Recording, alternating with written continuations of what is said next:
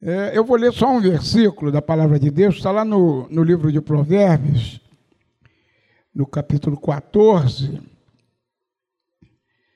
no verso 12. E que diz assim: eu vou ler na minha versão.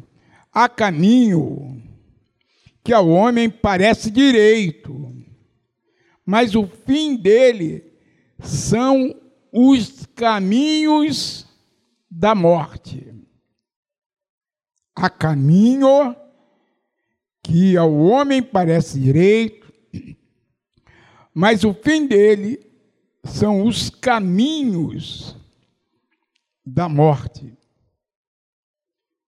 Se você observar, enquanto eu observei isso agora, enquanto para salvação tem só um caminho, para a morte tem vários caminhos, né? são vários os caminhos que levam à morte. E quando a gente fala em morte, a gente fala mais em morte espiritual do que a morte física, porque todos nós vamos morrer um dia. Se não formos arrebatados, sabe? Com 7.3 eu ainda tenho esperança de ser arrebatado. Essa garotada aí eu tenho certeza, essa meninada aí eu tenho certeza. Mas eu ainda tenho esperança, porque o teatro de operações do mundo nos mostra que nós estamos cada vez mais próximos do arrebatamento da igreja. Né? Então ainda tem essa esperança de não descer a cova fria e ser arrebatado pelo Senhor. Né? Mas de uma forma ou de, ou de outra, essa morte, essa morte física não nos mata na realidade. Tá bom? Então vamos orar. Senhor, nós temos nos alegrado diante de Ti nesta manhã, temos nos alegrado na Tua presença, porque, Senhor, tu já tens falado conosco. Nós já temos sentido a tua presença, Senhor. E agora, nesse momento em que temos lido a tua palavra, o nosso clamor, a nossa oração é que tu continues falando comigo, continues falando com o teu povo e cumpre os teus propósitos eternos, curando, libertando e salvando tudo isso para a glória e louvor do teu nome, em nome do Senhor Jesus. Amém. Então, irmãos, o texto fala sobre caminhos, né? E o tema que o povo me pede sempre é ter ou ser. O que a Bíblia diz sobre o assunto? Vivemos em uma sociedade, irmão, extremamente ansiosa por ter, conseguir, principalmente, coisas, realizar projetos e sonhos pessoais, né? Isso tudo a gente quer que aconteça num abrir e fechar de olhos, né? Principalmente a garotada, os adolescentes, jovens, têm essa ansiedade no coração. E muita gente já madura continua com essa ansiedade no coração de ver as coisas acontecerem num piscar de olhos, no estalar de dedo. A tecnologia da informação né, colocou à disposição da sociedade moderna uma gama de conhecimento tão amplo né, que dá a sensação de que se pode tudo num tempo muito curto. E o que a gente tem observado com isso que isso, de certa forma, até dentro da igreja, tem afastado, de certa forma, as pessoas de Deus. Deus não tem sido a prioridade número um das, das pessoas. Inclusive, o nosso diácono pregou aqui na consagração, né? Falou sobre o maior dos mandamentos: amarás o Senhor teu Deus de toda a tua força, de todo o teu coração, e amarás o teu próximo a ti mesmo. Então, esses mandamentos têm ficado de lado, até mesmo dentro e no meio do povo que conhece a Deus. A satisfação por ter coisas, por ter conhecimento, sucesso, não está mais restrito a uma minoria nascida em berço de ouro. Ela se ampliou, se superdimensionou com o acesso ao conhecimento de uma forma bem ampliada. Se por um lado eh, democratizou as oportunidades, por outro lado também aumentou, superdimensionou a concorrência né, por espaço, a concorrência por aquele lugar que se anseia, aumentou demais, e isso tem adoecido a sociedade com uma série de patologias, né? Depressão, síndrome de pânico, abuso de medicamentos, né? Enfim, isso tem tornado a vida de muita gente um verdadeiro inferno. Eu li uma pesquisa essa semana que o número de suicídios, não só no Brasil, como no mundo todo, mata muito mais do que o Covid-19. Você pode imaginar isso? Isso não é noticiado. Sabe, o número de. Tem umas, uma, diversas, diversos outros fatores que estão matando muito mais do que o Covid-19. Infarto do miocárdio. Tá? E uma série de outras coisas, atropelamento, está matando mais do que o Covid-19. E o pessoal está com foco ali no Covid-19. Tuberculose está matando mais do que o Covid-19. Mata mais gente no mundo todo, inclusive no Brasil, do que o Covid-19. Né? Mas eu, eu quero focar no suicídio. O desistir da vida mata mais do que o Covid-19. Você vê que é muito mais do que uma pandemia.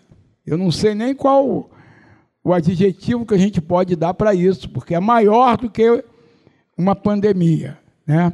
Isso tudo é causado, né? a causa principal é a ansiedade, o desconforto existencial por conseguir coisas, né? por ter a qualquer custo, por ter fama, ter reconhecimento. E isso tem, como eu disse, adoecido a sociedade, e isso tem entrado dentro da igreja, são dramas existenciais infindáveis. Né? Eu ontem estava até relendo, eu leio e releio os livros. Aí eu ontem, separando os livros lá, encontrei um livreto assim, estava relendo ele, do. Isso não é novo, não, irmão. Do Soren Kierkegaard. Foi um, um filósofo, teólogo, existencialista do século XIX. Né? Foi o primeiro filósofo existencialista. Primeiro que falou assim de uma forma mais profunda sobre a existência. E esse camarada ele foi herdeiro de uma fortuna muito grande que o pai deixou lá na Dinamarca. E ele foi criado pelo pai debaixo de princípios muito rígidos da religião, sabe? A religião, em muitos casos, ela é alienante. E a religião, religião cristã também. Por isso que eu, eu digo e eu afirmo e eu tenho convicção que ser cristão não é ser religioso. Porque cristianismo, irmãos, é uma comunhão ampla, 24 horas por dia, 30 ou 31 dias por mês, 365 dias e 6 horas entre a criatura e o Criador. Entre eu e Deus, entre você e Deus. Então isso não é religião. Porque religião depende de dogmas. E esse personagem ele foi criado debaixo de uma religiosidade muito rígida. Isso alienou, de certa forma, a cabeça, a mente, tanto que ele se tornou um cara completamente esquisito. Que ele desfilava lá pela Copenhague, na noite da Copenhague, daquela, daquela época, vestido de uma forma completamente exótica, tinha atitudes completamente exóticas. E nisso ele foi dilapidando a fortuna do pai todo. E aí teve um momento da vida, ele tinha mais ou menos 42, 43 anos. Ele viveu pouco, ele, ele, ele nasceu em 1813 e morreu em 1852, 53. Né? Então, aos 40 anos, mais ou menos, já, já próximo da sua morte, graças a Deus por isso, ele estava numa angústia muito grande e ele decidiu se suicidar. E aí o Espírito Santo tocou no nervo da alma daquela, daquele homem, né? Por isso que a palavra de Deus diz que para a gente ensinar a criança no caminho que deve andar e quando ele for mais velho, né, ele não vai se desviar. E o Espírito Santo toca no nervo da alma dele e ele faz uma declaração surpreendente. Ele falou assim, e que ficou registrado nos anais da história da filosofia. Ele diz assim: a única coisa, a única coisa que nos livra do desespero, da angústia do desespero, é o salto da fé nos braços de Jesus. A única coisa. Eu queria que você gravasse isso aí no teu coração se um dia você estiver angustiado, se um dia você estiver querendo desistir da vida, lembre-se, dê um salto da fé nos braços de Jesus, que Jesus vai te livrar dessa vontade diabólica de desistir da vida.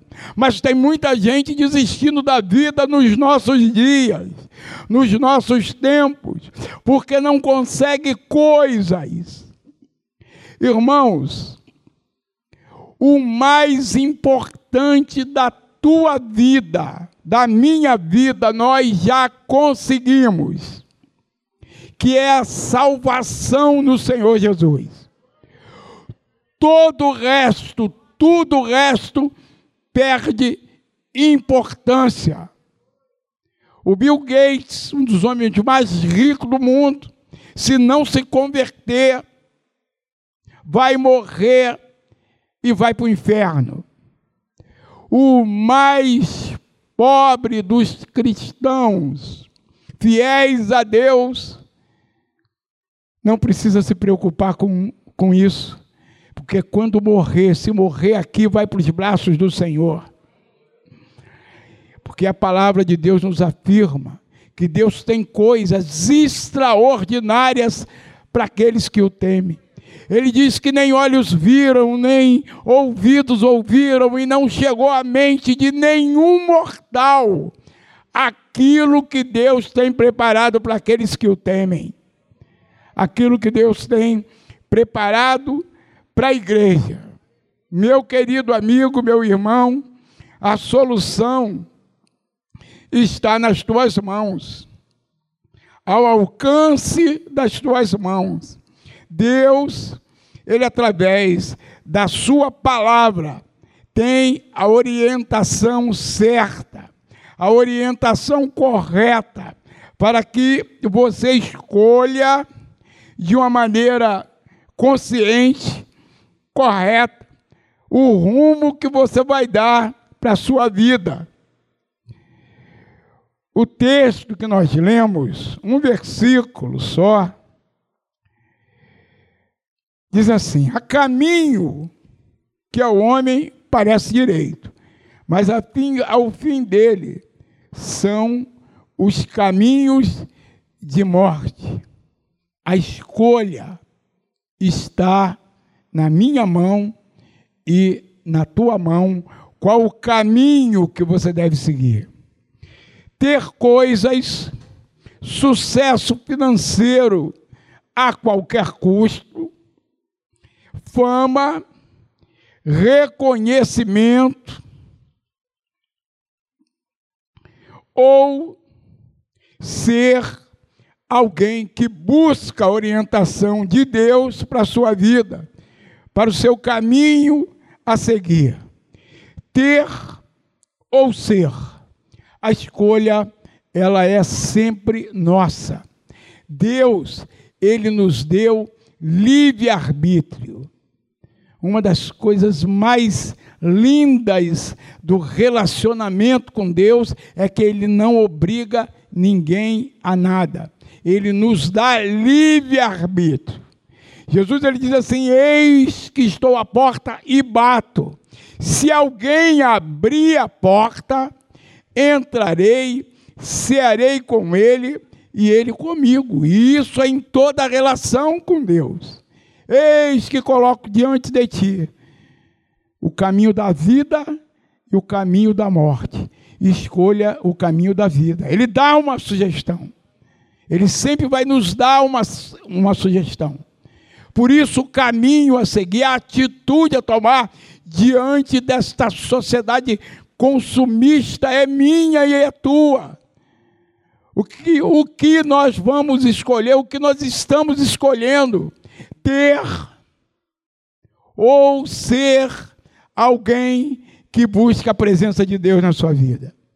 Muitas vezes, para se ter, se negocia valores. Sabe? Se negocia valores. E essa sugestão está diante de nós todos os dias. Todos os dias. Tem muita gente aí que um dia pregou o evangelho e que hoje está preso porque negociou valores, irmãos. Negociou valores. Inclusive o governador afastado batizou aí numa igreja, né? Tem um deputado que falava assim: o povo merece respeito. Só que ele não respeitou o povo, roubou, negociou valores para ter, para ter dinheiro, para ter fama, sabe, ter reconhecimento, negociou valores. Mas os valores que Deus nos propõe, eles são inegociáveis. Inegociáveis. Ter ou ser. Você quer ter fortuna, fama, reconhecimento e, nego e negociar valores que a Bíblia nos propõe, que a palavra de Deus nos propõe, ter ou ser. E isso funciona em todos os em todos os aspectos da vida. Nós vamos estar diariamente, em alguns casos, diante de escolhas. E que nós temos que escolher com sabedoria. Sabe, a igreja evangélica tem esta obrigação, mesmo que alguém ou alguns não dê assim a assistência devida a esse fato, isso é inegociável bíblico. Deus não negocia valores, ter ou ser. Mas eu falei que o título da mensagem seria O que Deus fala acerca disso. O que a Bíblia, a palavra de Deus, fala acerca disso. Jesus, ele diz assim: Eu sou o caminho, a verdade e a vida. Ninguém vai ao Pai senão por mim. Jesus é o caminho. E quando nós vamos a Jesus, nós temos o nosso conflito espiritual resolvido. Porque quando vamos a Jesus, Ele nos dá paz no coração, Ele tira a nossa ansiedade, Ele tira a nossa pressa de ver as coisas acontecer num piscar de olhos, num, num estalar de dedos. Está com algum problema de ansiedade por ter, vá a Jesus. Porque a palavra de Deus diz que Deus, Ele tem o melhor dessa terra para nós. E o melhor dessa terra não é ter coisas, mas é estar na presença de Deus, recebendo orientação de Deus, tendo paz de espírito, sem precisar recorrer, de repente, a algum remédio.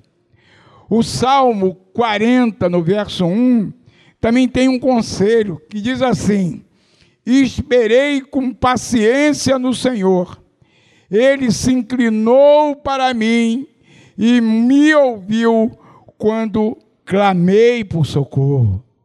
Quando a gente espera em Deus, quando a gente espera o tempo de Deus na nossa vida, isso também tira a nossa ansiedade, porque Deus, Ele nos conhece no todo, Ele conhece o nosso interior.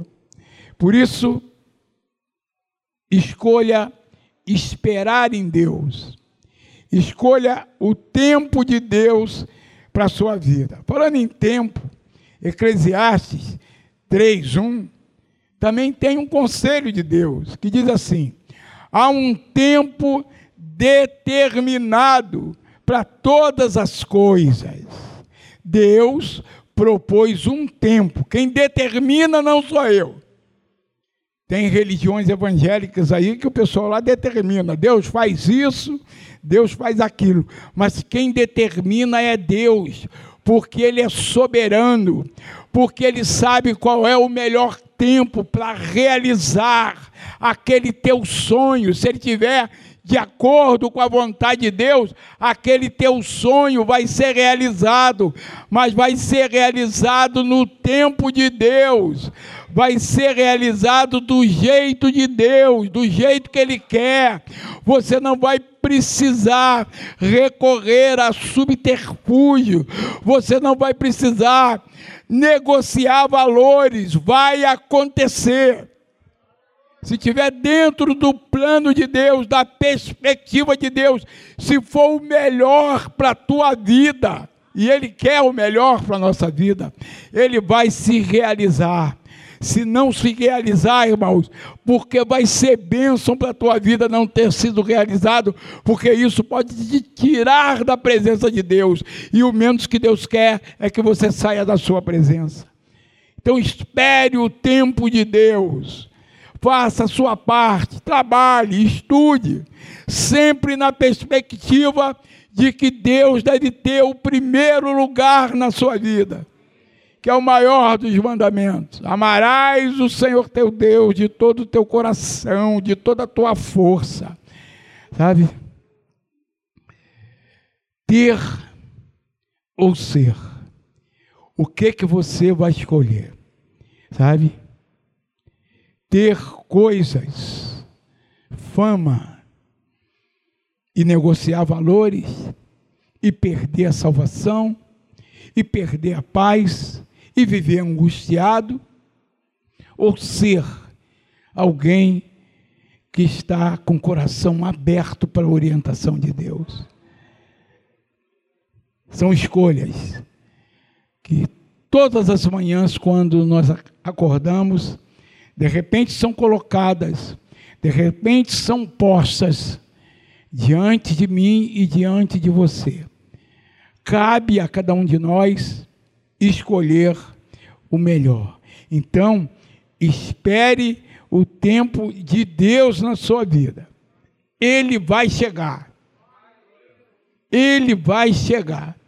Porque Deus não é homem para que minta, e nem filho do homem para que se arrependa. Se ele prometeu, ele vai cumprir. Mas espere o tempo certo. Não fique ansioso por coisa alguma. Lança sobre o Senhor as tuas ansiedades porque Ele conhece as tuas necessidades. E necessidade, irmãos, é diferente de desejo. Deus tem compromisso com as nossas necessidades e não com os nossos desejos, né? Tem gente que diz assim, ah, eu senti no coração e vou fazer isso ou aquilo. Cuidado, a palavra de Deus diz que o coração ele é enganoso e ele é muito corrupto. Sabe? Cuidado com as inclinações do coração. A resposta está na palavra de Deus, sempre, não no nosso coração. Ele é enganoso, ele é corrupto.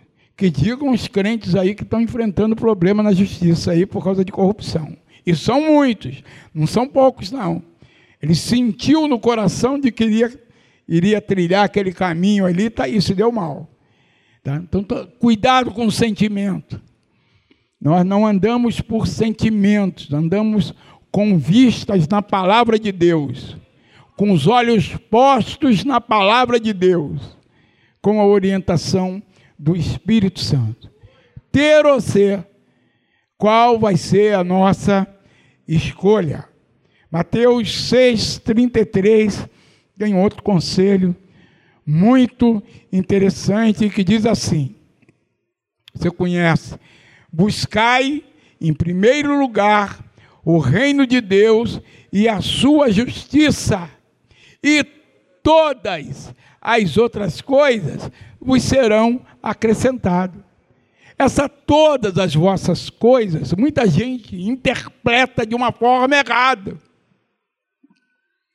De uma forma errada, né? Então, Deus diz que todas as outras coisas eu posso querer o lugar do meu chefe. Eu quero o lugar do meu chefe, Deus. Eu posso querer um apartamento da Lúcio Costa, cobertura com aliponta. Ah, eu posso querer. Mas essas outras coisas, irmãos, não é o que nós queremos, mas é o que nós precisamos para sobreviver e viver. Deus não tem compromisso com o supérfluo.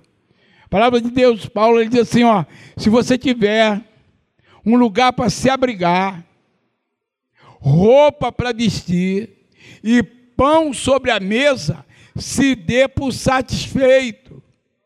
Esse é o compromisso de Deus conosco. São as nossas, como eu volto a dizer, necessidades e não os nossos desejos.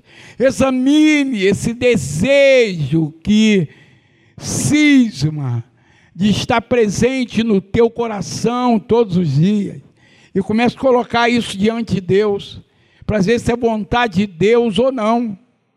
Por mais glamouroso que seja, coloca diante de Deus, porque o Espírito Santo vai te orientar se é algo que Deus quer para a sua vida ou não, seja qual for. Andar diante de Deus. É a única coisa que satisfaz a nossa alma.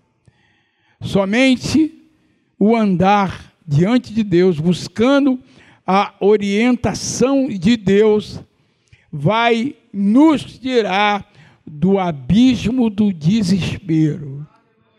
Sabe, somente isso.